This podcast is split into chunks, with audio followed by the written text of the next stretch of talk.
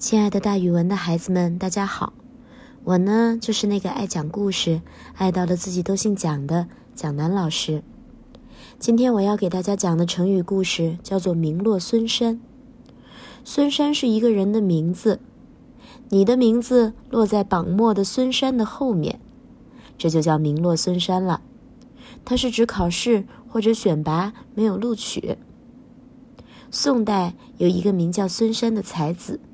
他为人很幽默，善于说笑话，也善于自嘲，所以大家都称他是滑稽才子。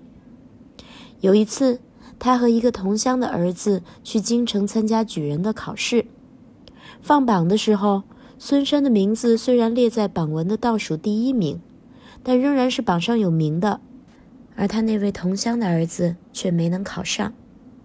不久，孙山先回到家里。同乡就来问他自己的儿子有没有考取，孙山既不好意思直说，又不好意思隐瞒，于是就随口念出两句不成诗的诗句来。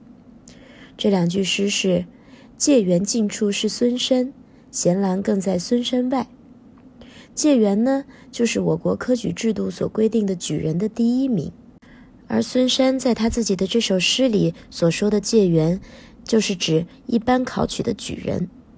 他的意思是说，举人榜上的最后一名就是我孙山了，而令郎的名字却还在我孙山的后面，也就是委婉地告诉这位乡邻，您的儿子并没有考上。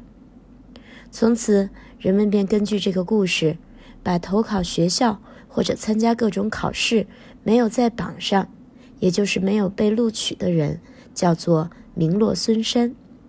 你的名字落在榜末最后一名的孙山的后面，就是说录取榜上根本没有你。那孩子们最近期末考试啦，大家一定不想名落孙山吧？这个时候学这个成语，记忆一定是很深刻的。好了，孩子们，今天的成语故事就给大家讲到这儿，咱们明天再见哦。